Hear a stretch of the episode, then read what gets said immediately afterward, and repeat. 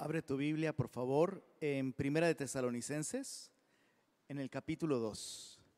Hoy vamos a meditar en los versos 13 al 20 de este capítulo. Y mientras llegas ahí, me gustaría comenzar con una breve oración.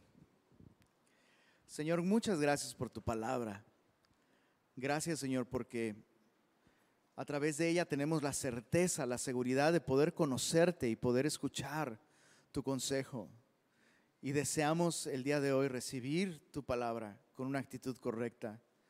Señor, derrama tu espíritu en nosotros y permite que este sea un tiempo en el que tu palabra pueda quedar sembrada en nuestro corazón, de modo que lleve fruto y que permanezca para tu gloria. Pedimos esto en el nombre de Jesús. Amén. Amén. Muy bien, hemos estado descubriendo las características de esta iglesia de Tesalónica. ¿Cuántos no quisieran congregarse ahí? ¿Verdad?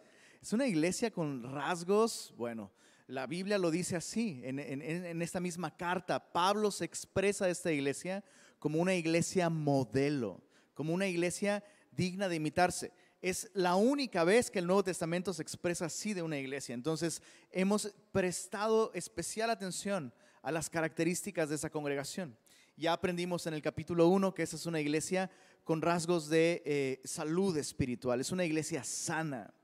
Vimos también la semana pasada que el ministerio pastoral a cargo de esta iglesia es un ministerio sano. Vimos en Pablo estos rasgos de un ministerio pastoral saludable. Y fue importante para nosotros, no solo porque todos somos ovejas en alguna congregación local y, y tenemos que usar discernimiento, pero también porque aunque no todos estamos llamados a pastorear una iglesia, todos somos ministros de Cristo, ¿verdad? Todos estamos llamados a servirle. Y Pablo fue un buen ejemplo de esto. Pero ahora en el capítulo 2, en los versos 13 al 20, veremos que esta es una iglesia que no solo es sana, sino es una iglesia que crece. Este es el título o este es el tema o la idea central de esta sección. Descubriremos cómo esta iglesia es efectivamente una iglesia que gracias a su salud espiritual se encuentra en constante crecimiento. Ahora, en tiempos como estos es importante hacernos esta pregunta.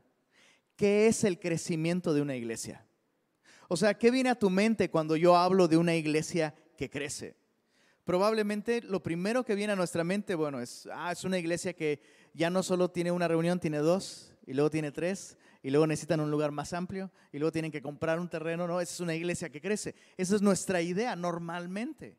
Y claro, eso, eso es parte del crecimiento o consecuencias del crecimiento, pero no son el crecimiento en sí. En la Biblia, una iglesia que crece es una iglesia que desarrolla carácter cristiano. Esto es clave comprenderlo, chicos, porque esto es verdad no solo para las iglesias, esto es verdad para los individuos. Una iglesia que crece o un cristiano que crece es una iglesia o un cristiano que desarrolla un carácter cristiano, madurez cristiano, o dicho de otra manera, semejanza con Cristo. Una iglesia podría crecer numéricamente, ¿estás de acuerdo?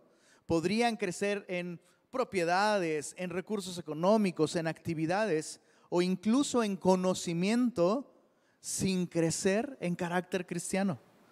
De hecho, desafortunadamente, eh, me parece que esto es así en muchos, muchos casos. La iglesia se encuentra eh, en, una situación semejante, ha crecido en muchos sentidos, pero tal vez no tanto eh, en, en carácter cristiano. Entonces, veremos en esta sección el secreto del crecimiento y los rasgos o los efectos de crecer espiritualmente. En el verso 13, Pablo nos da el secreto del crecimiento. Dice así, por lo cual también nosotros, sin cesar, damos gracias a Dios de que cuando recibisteis la palabra de Dios que oísteis de nosotros, la recibisteis no como palabra de hombres, sino según es en verdad la palabra de Dios, ¿qué dice ahí? La cual actúa en vosotros los creyentes. ¿Cuál es, ¿Cuál es el secreto del crecimiento, Lenin? Acabo de leer el versículo, pero no veo el secreto. El secreto es la actitud con la que se recibe la palabra de Dios.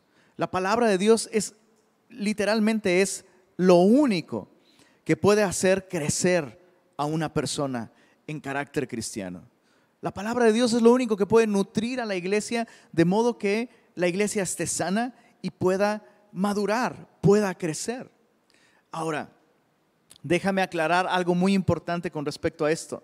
La actitud o el lugar, mejor dicho, el lugar que le damos a la Biblia en nuestra vida no debe ser un lugar en las actividades nada más. Es decir, algunas veces nos, quedamos con una idea parcial sobre el efecto de la palabra de Dios. ¿Cuántos están de acuerdo con que la palabra de Dios es viva y eficaz? ¿Cuántos están de acuerdo con que la palabra de Dios es más cortante que toda espada aguda de dos filos y penetras a partir el alma y dividir las coyunturas y las intenciones del corazón? ¿Están de acuerdo con eso? ¿Están de acuerdo con que Dios mismo dice, mi palabra no volverá a mí vacía, sino que hará aquello para lo que la envié y será prosperada en todo lo que yo, lo que yo quiera, en mis propósitos. La Biblia dice eso de sí misma. Pero entonces, aunque la Biblia es viva y eficaz, la Biblia no es un amuleto. déjame explicar a qué me refiero con esto. Al creer que la Biblia es viva y eficaz y que no vuelve vacía, muchas veces nos dedicamos solo a actividades con la Biblia sin tener la actitud correcta para recibirla. Porque la vemos así, como un amuleto. Al fin es viva y eficaz. Y muchas veces, insisto, nos llenamos de actividades en las que nos exponemos a la Biblia, pero no nos acercamos a ella con una actitud adecuada. Déjame ponerte una pequeña, una pequeña ilustración o un ejemplo. ¿Cuántos han visto o han visitado alguna casa? A lo mejor es la tuya, espero que no. Pero ¿cuántos han visto estas casas en donde entras, ¿no? La puerta principal entras y hay un tipo púlpito ahí con una Biblia del tamaño de, bueno, de tu mueble, ¿no? Eh, enorme del año 1600 antes de Cristo, ¿no? Casi, casi escrita en hebreo y así una Biblia enorme y abierta en el Salmo 91 porque el Salmo 91 es súper poderoso. O en el Salmo 23, porque el 23 es bueno para la relajación y alinear los, chakras. Y, ¿has, visto ese tipo de, de, casas que tienen ahí y algo es evidente? En su vida la han leído, ¿no? Bueno, dices, nosotros sí la leemos, pero leerla no es suficiente. Nosotros sí tenemos actividades donde escuchamos la Biblia, pero escucharla no es suficiente. La actividad con la Biblia sin la actitud de, fe, la actitud correcta, no solo no es efectivo, sino es incluso peligroso. ¿A qué me refiero con esto? La Biblia dice esto en Hebreos 4, versos 1 al 2. Escucha esto. Hebreos 4, versículos 1 al 2.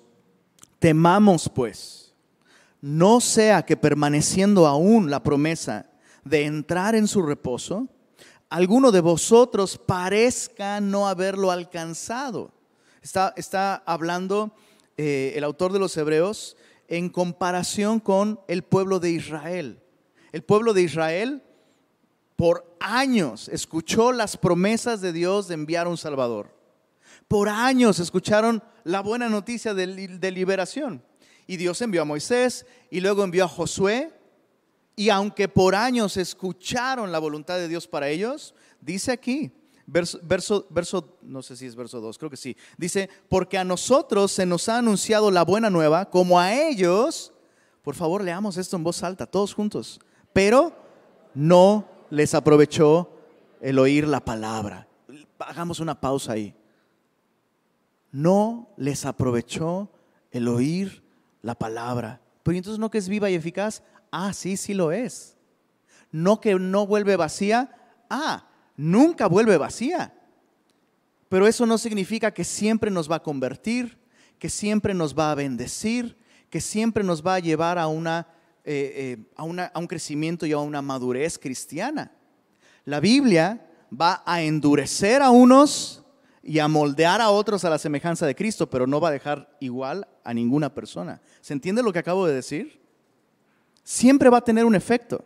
Algunos los endurece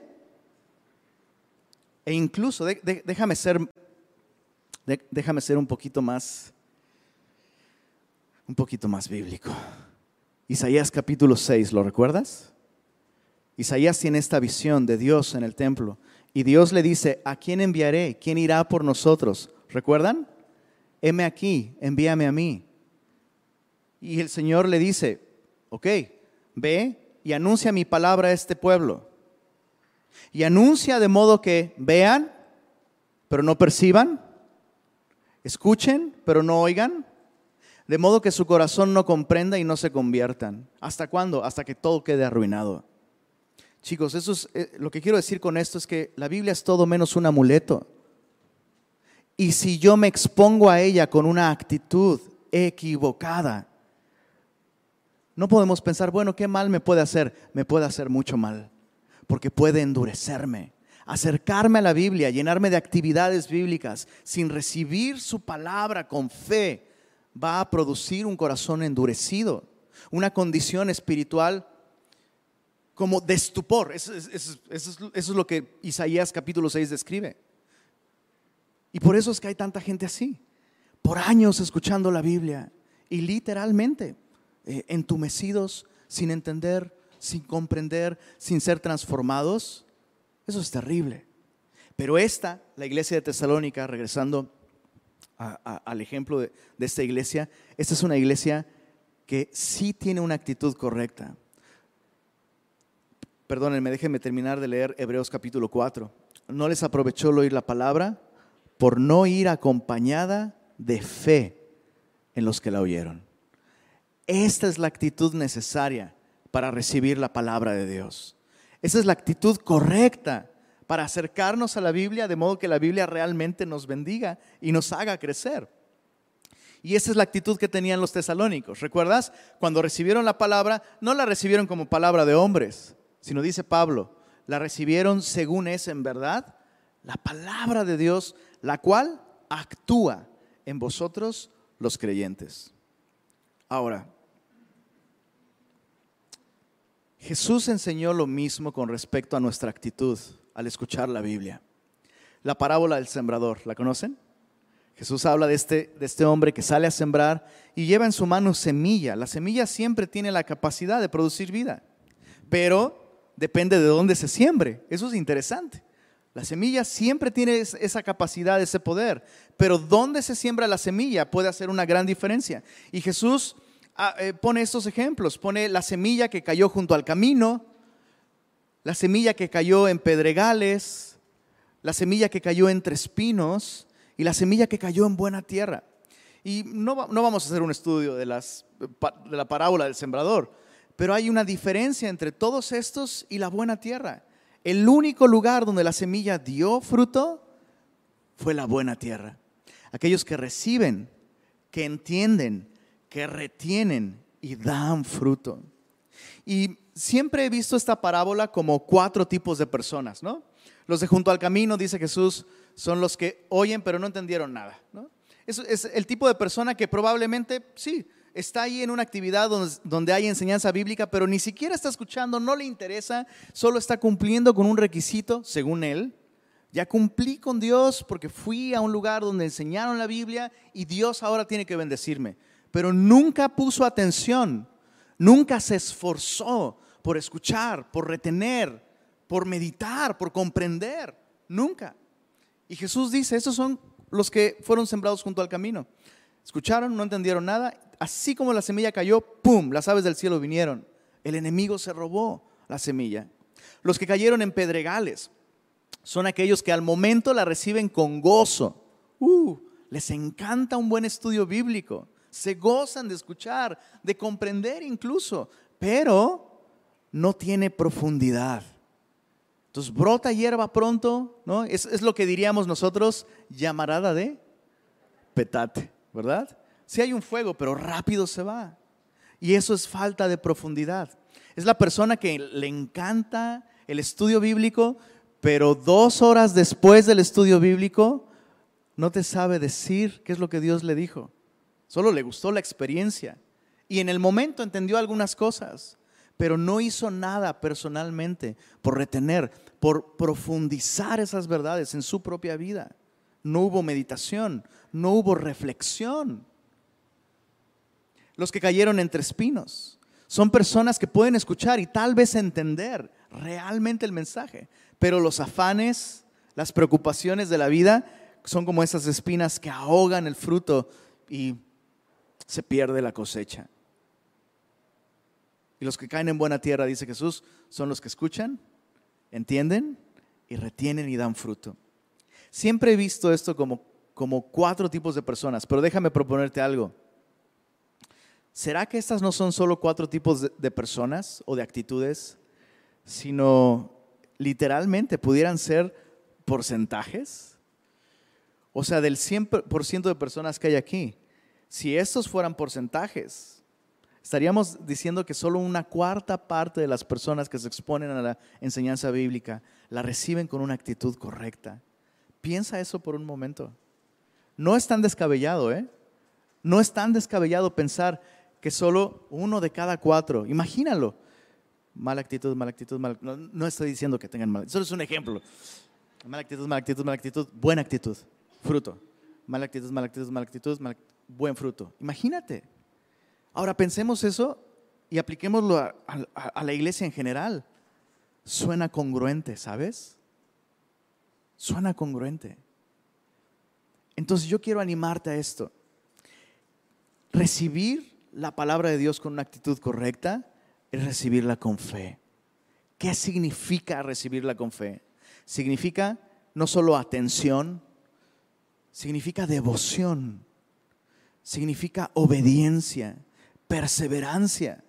Si esta es la palabra de Dios, no existe otra cosa más importante que recordar el resto del día y el resto de la semana hasta nuestro próximo encuentro con la palabra, como iglesia, quiero decir. ¿Se, ¿se entiende lo que estoy diciendo? O sea, espero que lo último que recuerdes sean mis malos chistes. Espero que recuerdes lo que Dios te dijo, lo que Dios nos está hablando en su palabra cada vez que la abrimos. Recibirla con fe implica permitir que la Biblia moldee mi manera de vivir. O sea, si yo la escucho y yo la entiendo, pero no la aplico, no la estoy recibiendo con fe. E, e, es como cuando vas con el doctor, ¿no? Vas con el doctor, el doctor te examina, el doctor sabe lo que está haciendo, el doctor, el doctor te diagnostica y el doctor te dice, tomes esto. Y luego vas a tu casa y dices, ah, no, yo creo que es que el doctor no sabe muy bien algunas cosas sobre mí. No, yo creo que en lugar de tomar esto, voy a tomarme mi té de tila con gotas de, no sé, lo que sea.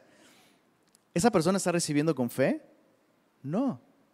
Fe implica literalmente obediencia.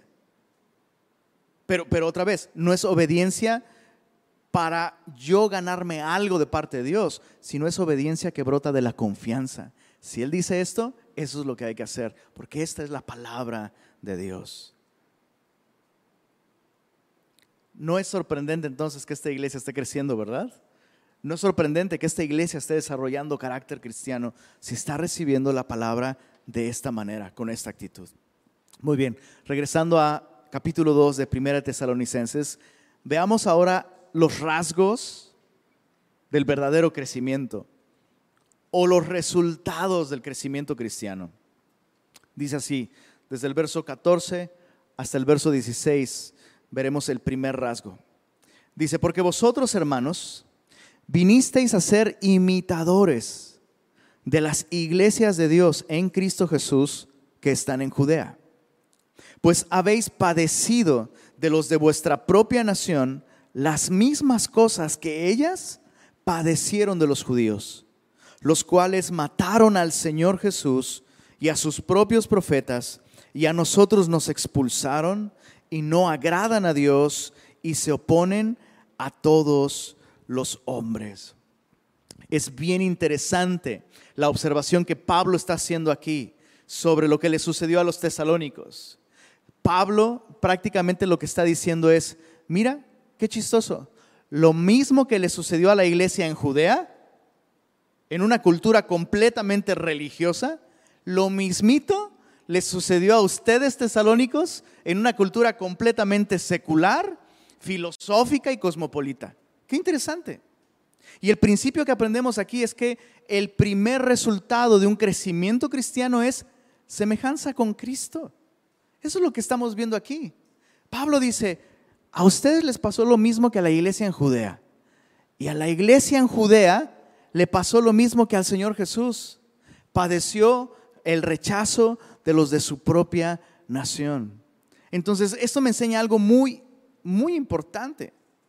La iglesia puede tener distintos matices, la iglesia puede tener sus propios acentos y características muy peculiares dependiendo del lugar, dependiendo de la cultura.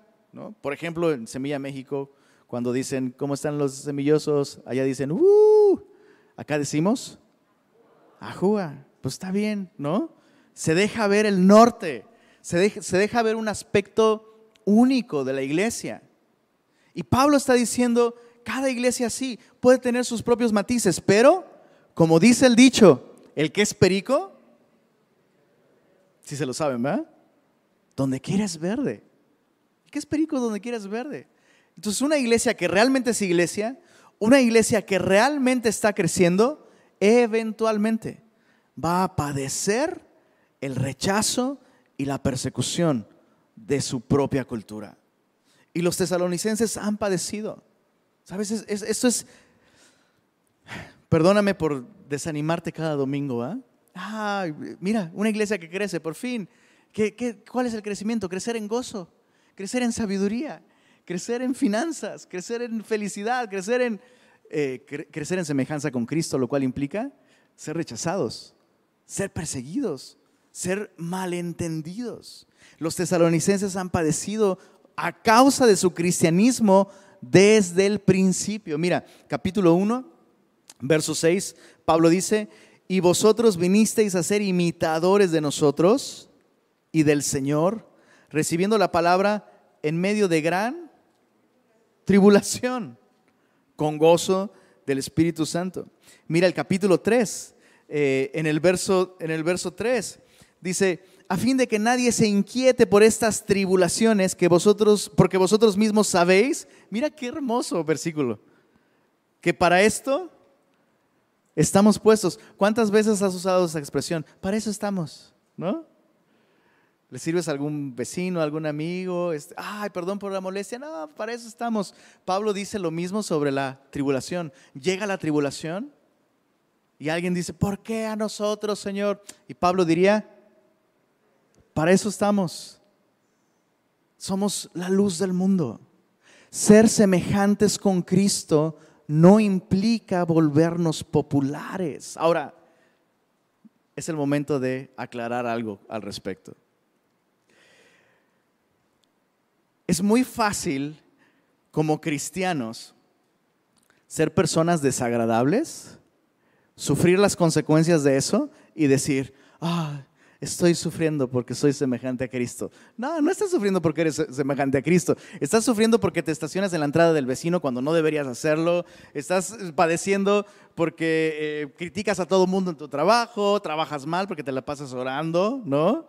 Este, te están rechazando por cualquier otra cosa, pero no es porque eres semejante a Cristo. Y es importante dejar eso muy claro, ¿verdad? Es importante.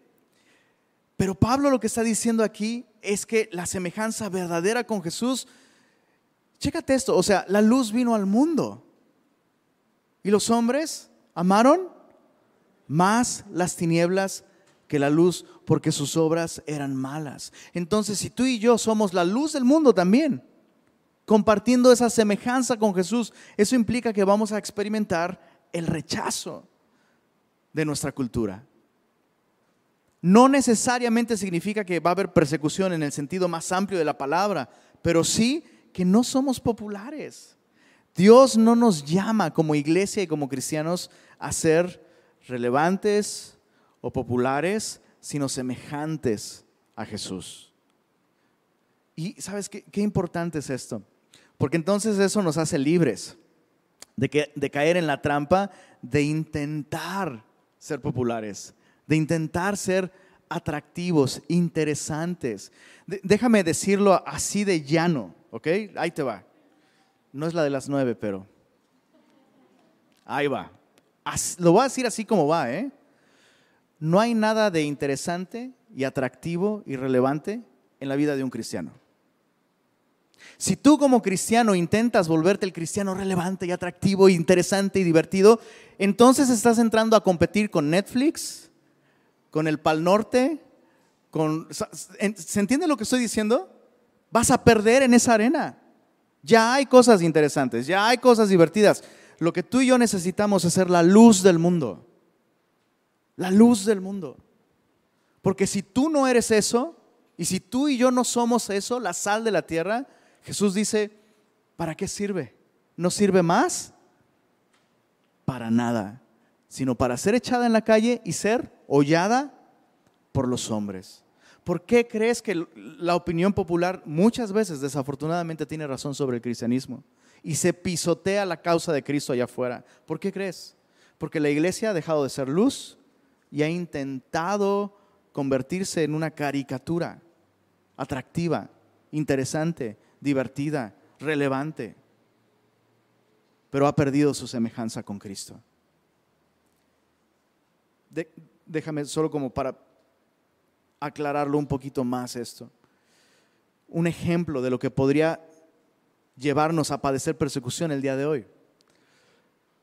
El día de hoy, ser semejantes a Cristo o ser la luz del mundo o crecer espiritualmente como iglesia implica forzosamente ser considerados, por ejemplo, homofóbicos por parte de la cultura que nos rodea.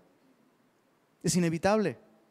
De hecho, hace algún tiempo, una, chica que organiza bodas, eh, luego te paso el dato si lo quieres, pero, eh, una chica eh, llegó buscando consejería, llegó pidiendo oración, porque una persona, un amigo de, esta persona, se, iba, se iba a casar con una persona de su mismo sexo y le pidió que le organizara la boda.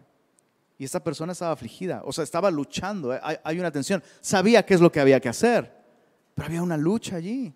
Sabes, no es fácil el día de hoy ser semejantes a Cristo. Y, o sea, corremos el riesgo de, ¿sabes? O sea, esta chica corría el riesgo de que la demandaran, por ejemplo. ¿Qué vamos a hacer?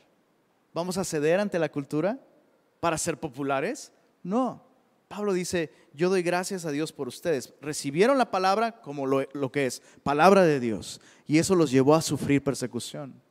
Eso los llevó a hacer un contraste tan alto con la cultura que los rodea, que les pasó lo mismo que a Jesús. A Jesús lo rechazaron por ser luz y a ustedes también los están rechazando, no por ser raros, no por ser desagradables, sino por ser luz, semejantes a Cristo. Esa es una iglesia que crece. Una iglesia que marca un contraste muy alto entre lo que Dios quiere y lo que el mundo valora. La segunda característica del crecimiento la vemos en los versos... no leí los versos, el verso 16, ¿verdad? Bueno, vamos a leer desde el verso 15. Una vez más, dice, los cuales mataron al Señor Jesús y a sus propios profetas y a nosotros nos expulsaron y no agradan a Dios y se oponen a todos los hombres. Mira el verso 16, impidiéndonos hablar a los gentiles para que éstos se salven. Así colman ellos siempre la medida de sus pecados, pues vino sobre ellos, ¿qué cosa, perdón? La ira hasta el extremo. Ahora, chécate qué interesante, porque eh, vemos aquí los dos extremos de, esta moneda, ¿no? Los, los, dos extremos de esta cuerda. Por un lado tienes los tesalonicenses que reciben la Biblia con una actitud correcta, como lo que es, palabra de Dios. Y por otro lado tienes estos hombres sobre quienes llegó la ira hasta el extremo. Y dices, ¿cómo les llegó la ira hasta el extremo? Los consumió un meteorito. Un volcán hizo erupción y los fulminó en el instante, les cayó un rayo del cielo. ¿Así dice? No. ¿Cómo sabemos que llegó sobre ellos la ira de Dios hasta el extremo? Observa su actitud ante la palabra de Dios. No solo la rechazan, sino sus corazones se han endurecido tanto que activamente buscan estorbar a aquellos que la proclaman e impedir que otros la reciban. Entonces, una vez más, no podemos pensar, ah, ¿qué daño nos puede hacer pues, estudiar la Biblia. Mucho si no tenemos una actitud correcta. Mucho, porque al que mucho se le da, mucho se le demanda. Entonces tenemos este interesante ejemplo, ¿no? Ira hasta el extremo, un corazón completamente endurecido que ahora está abiertamente en oposición contra la palabra de Dios. Muchos cristianos, perdón, muchos ex cristianos, si es que tal cosa existe, muchos ex cristianos el día de hoy justamente son un ejemplo de esto. Hay, un fenómeno llamado eh, exvangelicalismo, los exvangelicals. Son personas que crecieron, chécate, atención papás, ¿eh? Atención papás.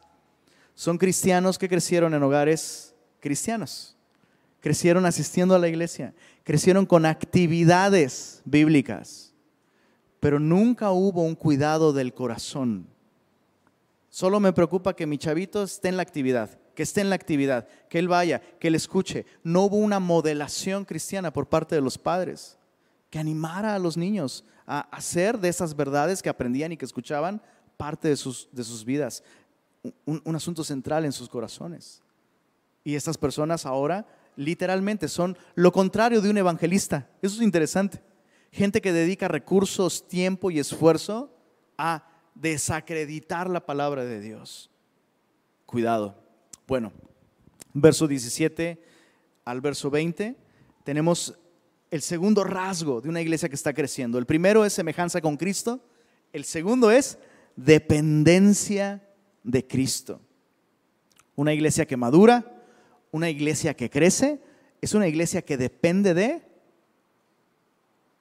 Jesús, de Cristo. Verso 17 al 20. Pero nosotros, hermanos, separados de vosotros por un poco de tiempo, de vista, pero no de corazón. Tanto más, subraya esto por favor en tu Biblia, procuramos con mucho deseo ver vuestro rostro, por lo cual quisimos ir a vosotros. Yo, Pablo, ciertamente una y otra vez, pero Satanás nos estorbó. Porque, ¿cuál es nuestra esperanza? o gozo o corona de que me gloríe. ¿No lo sois vosotros delante de nuestro Señor Jesucristo en su venida? Vosotros sois nuestra gloria y gozo. Esta iglesia estuvo separada de su fundador y apóstol. Y Pablo está haciendo referencia a, a, esta situación que realmente lo angustió muchísimo, ¿sabes? O sea, imagínate, esta iglesia fue fundada por Pablo. Pablo solo estuvo, ¿te acuerdas? Tres fines de semana con ellos. Y la persecución lo forzó a salir de allí. Y Pablo preocupado, oye, estos cristianos recién naciditos, nuevecitos, están padeciendo persecución, no puede ser, tuvimos que salir, hay que volver. Y Dios le estorbó. Bueno, aquí dice Satanás, pero Dios permitió que por un tiempo Pablo estuviera separado de esta iglesia. Ahora, separado, sin Zoom, sin transmisiones de Internet, sin WhatsApp, o sea, separado, separado. ¿Se acuerdan de aquellos tiempos? Los papás del día de hoy no sobreviviríamos como los papás de, aquel entonces, ¿no? O sea, te invitaba el chavito a jugar, te salías y tu papá y tu mamá no sabían dónde estabas por horas, ¿no? Ahora imagínate, Pablo está preocupado por esta iglesia, están separados. Pero hay algo importante aquí. Antes de ver la lección principal sobre esta sección, hay algo que me llama la atención sobre esto. ¿Te diste cuenta que en el verso 17 Pablo dice, procuramos con mucho deseo ver vuestro rostro? ¿Y recuerdas en, el mismo capítulo 3, en el verso 6, la Biblia dice esto sobre los tesalónicos? Dice, siempre nos recordáis con cariño, a la mitad del versículo, dice, deseando vernos como también nosotros a vosotros. ¿Por qué es importante esto? Porque aunque estuvieron separados, número uno, no estuvieron separados por negligencia o por descuido de ninguna de las partes. Es decir, la iglesia anhelaba estar con Pablo. Pablo anhelaba estar con la iglesia y cuidar de ellos, pero las circunstancias no se los permitieron. Lo segundo, esta separación fue por un poco de tiempo nada más. Pablo no dejó de buscar la oportunidad de volver a estar con esta iglesia, en contacto con ellos y seguir dirigiéndoles, cuidándoles, pastoreándoles. Y, ¿sabes? Esto me hace pensar un poco en la pandemia. ¿Se acuerdan de la pandemia? La que ya pasó casi, o ya pasó, no sé, ojalá, no sé. Pero, pero, o sea, fue muy interesante ver lo que sucedió con la pandemia. Mucha gente abandonó la costumbre bíblica sana de congregarse. Ahí va un anuncio.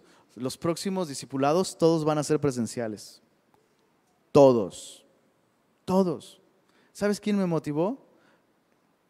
Un hermano mayor de aquí, que vive, bueno, donde vive necesita pasaporte casi, ¿eh? Lejísimos.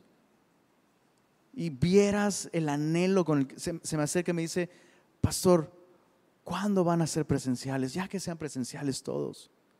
Y no tiene carro, ¿eh? Hay una actitud necesaria, ¿sabes? necesaria para el crecimiento, que implica no descuidar el reunirnos alrededor de la palabra de Dios. Pablo no dejó de procurar esto, volver a estar en contacto con la iglesia. La iglesia no dejó de desear ver al apóstol, ver a su pastor, pero qué interesante, qué impresionante ejemplo de madurez. Cuando Pablo por fin logra estar con ellos de nuevo, descubre algo la iglesia está firme en el Señor, porque aunque no estuvo su pastor, ellos dependían de quién crees, de Cristo. En medio de la persecución, ellos, eh, no deja de asombrarme esto, recibieron tan poco en términos de tiempo, tres fines de semana, nada más. Recibieron tan poco en términos de contenido. ¿Qué tanto puedes enseñar en tres semanas?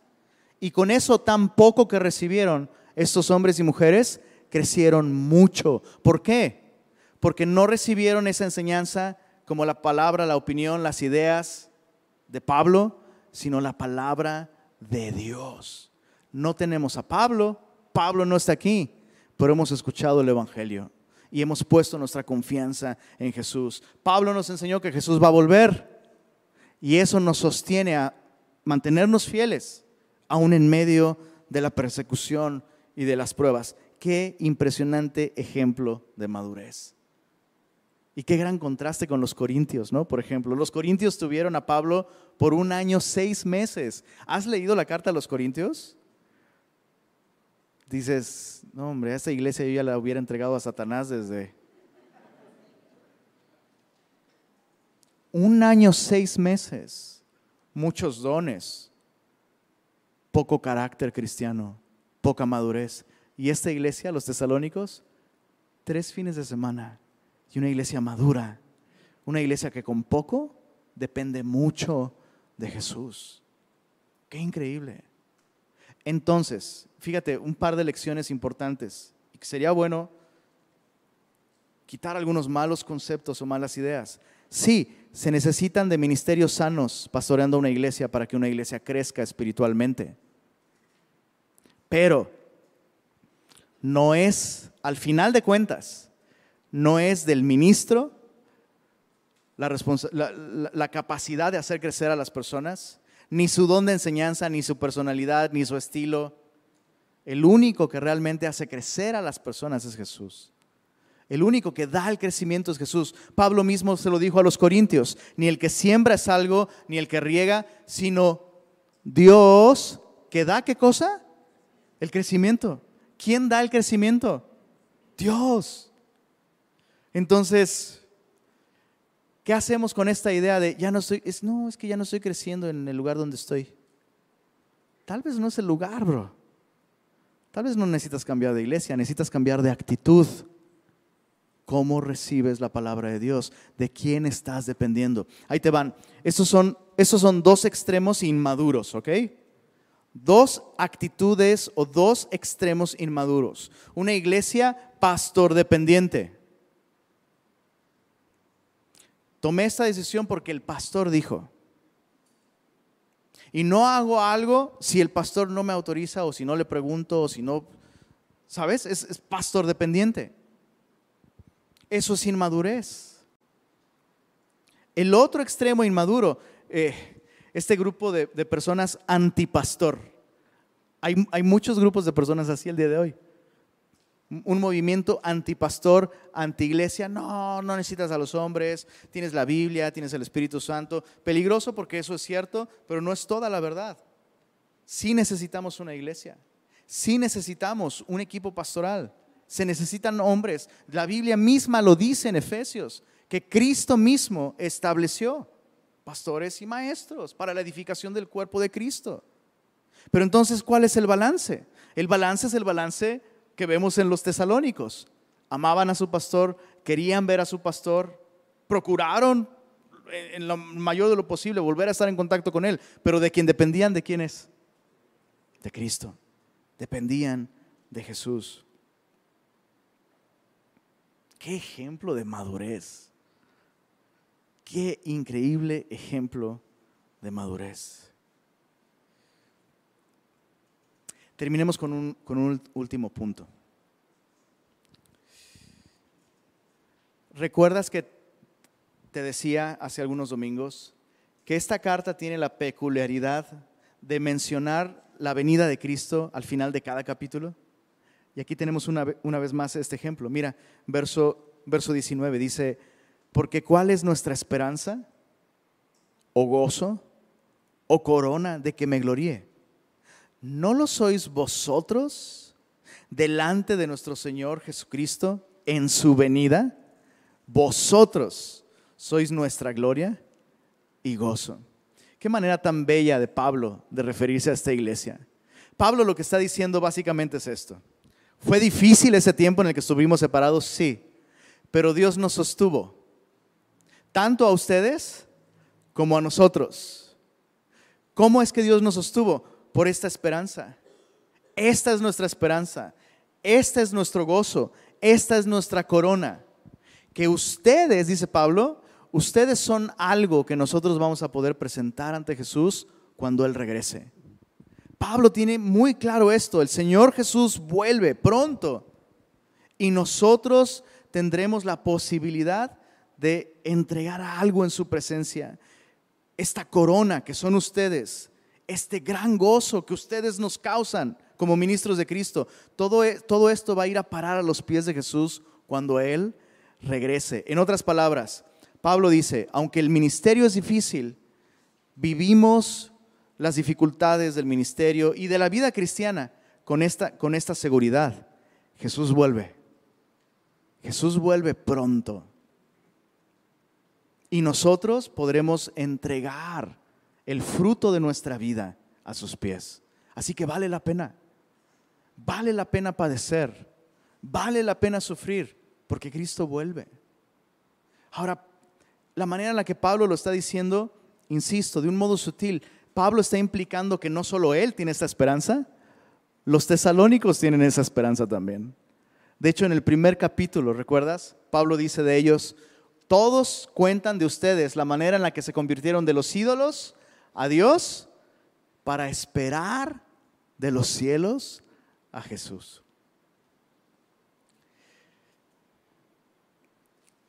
Esta esperanza de Cristo, el, estar conscientes de que Él regresa pronto, es un factor determinante para la firmeza y el crecimiento cristiano.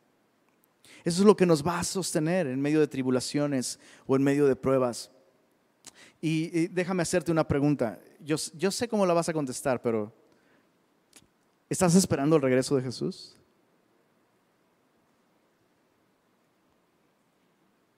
¿Qué onda? ¿Quisieran que Jesús volviera el día de hoy?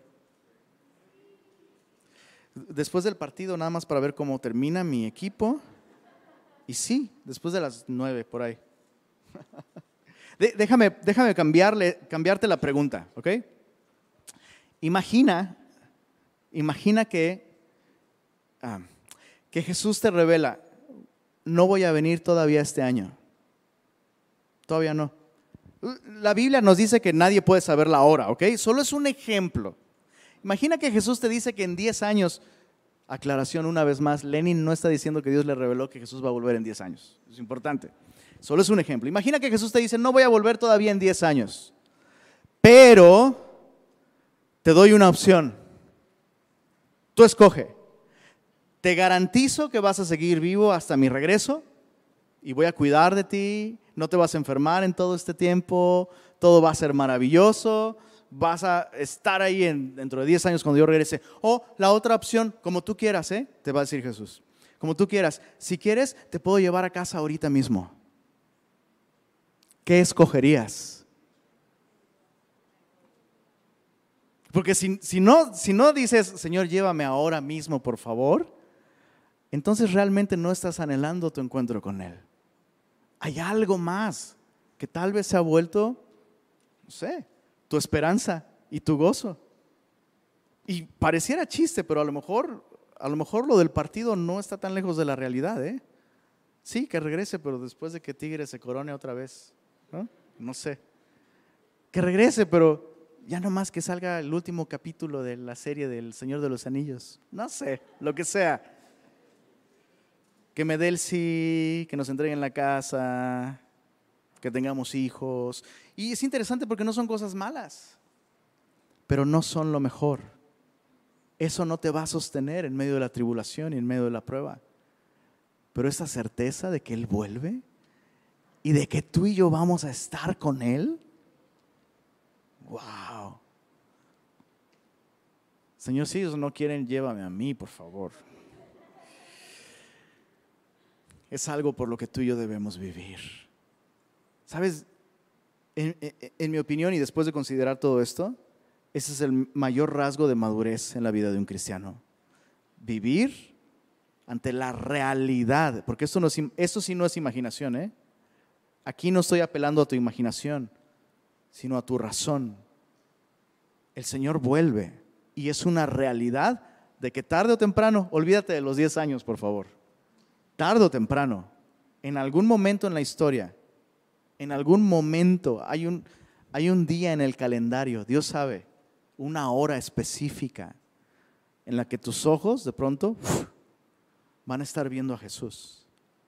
Pregunta, ¿vas a llegar con las manos vacías? ¿O como los tesalónicos y como Pablo, vas a, llevar una vida llena de fruto que puedes entregar a sus pies? ¿Cómo estamos viviendo? Esa debe ser nuestra, nuestra meta, esa debe ser nuestra perspectiva. Iba a poner un ejemplo del, del hobbit, pero creo que ya es suficientemente claro, ¿verdad? Señor, muchas gracias por tu palabra. Gracias por recordarnos que no solo nos has llamado a tener actividades con la Biblia en el centro, nos invitas a tener una actitud de fe para recibirla. Líbranos, por favor, Señor, de tratar tu palabra como un amuleto, como una tradición. Danos un corazón reverente, lleno de devoción, lleno de fe, dispuesto dispuesto a moldear cada aspecto de su vida alrededor de la palabra. Por favor, Señor, no permitas que ninguno de nosotros se endurezca por una actitud equivocada, descuidada, negligente. Y Señor, produce el crecimiento en nuestras vidas, Señor. Haznos semejantes a tu precioso Hijo. Señor, queremos parecernos más a Jesús. Y haz de nosotros la luz del mundo, Señor. Permite que nosotros seamos esa sal de la tierra que evita su corrupción, que preserva las cosas. Y Señor, vuelve a poner en nosotros esta expectativa, este gozo, este anhelo que puede moldear cada aspecto de nuestra vida, Señor. Esperar tu regreso. Señor, vuelve a poner en nuestros corazones esta, expectativa latente, Señor, de que tú vuelves, de que un día todas nuestras obras, nuestra vida entera, estará delante de ti, Señor. Gracias, Señor, por esta esperanza, gracias por este gozo, Señor, y gracias por tu palabra el día de hoy. En nombre de Jesús oramos. Amén.